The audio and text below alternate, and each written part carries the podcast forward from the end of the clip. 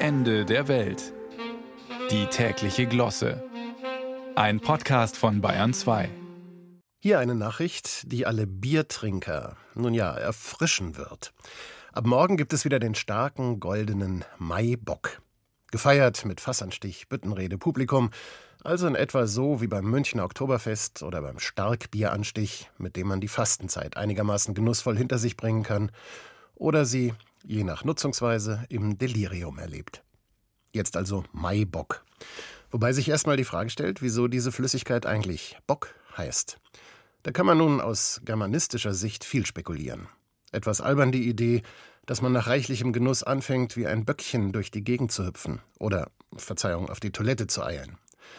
Könnte vielleicht auch sein, dass der Trinker sich leicht ins Boxhorn jagen lässt, weil er nach der fünften halben nicht mehr so genau weiß, was los ist und wie er nach Hause kommt.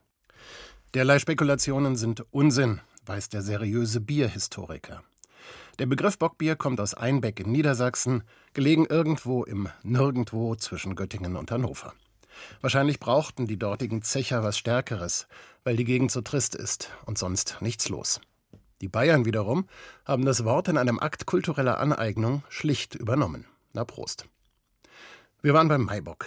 Ebenfalls stärker als die normale halbe Hell, wie man in Bayern sagt, oder wie das Pilzken, so heißt das Getränk weiter oben in Deutschland, von hier aus gesehen. Alle überall jedenfalls eine beliebte Gelegenheit für die Hersteller, den Absatz zu steigern. Jetzt aber die schlechte Nachricht, jedenfalls für die Brauereibetriebe. Die Zahl der Zuhause-Bierbrauer, der Bieramateure also im Keller oder auf dem Balkon, nimmt immer weiter zu. Deutschland wäre nicht Deutschland, gäbe es nicht längst einen Verband, der diese Entwicklung beobachtet. Nach dessen Angaben hat sich die Zahl in den vergangenen Jahren mehr als verdreifacht. Eine faszinierende Vorstellung.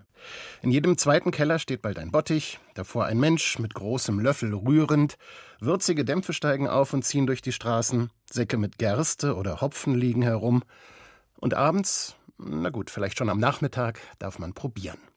Von der Probe beschwingt, denkt man sich Namen aus für das Gesöff.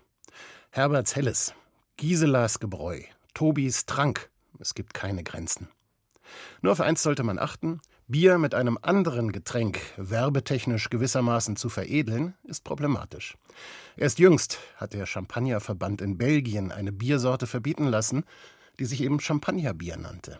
Tausende Dosen mussten daraufhin eingestampft werden, aber wer trinkt schon Bier freiwillig aus der Dose?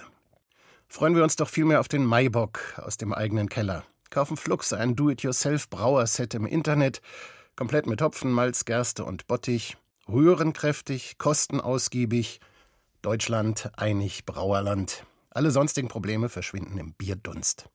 Und wenn das ganze Gebräu dann doch irgendwie anders schmeckt, komisch trübe bleibt oder gar bitter ist, dann gießen wir das Zeug eben zügig in den Ausguss.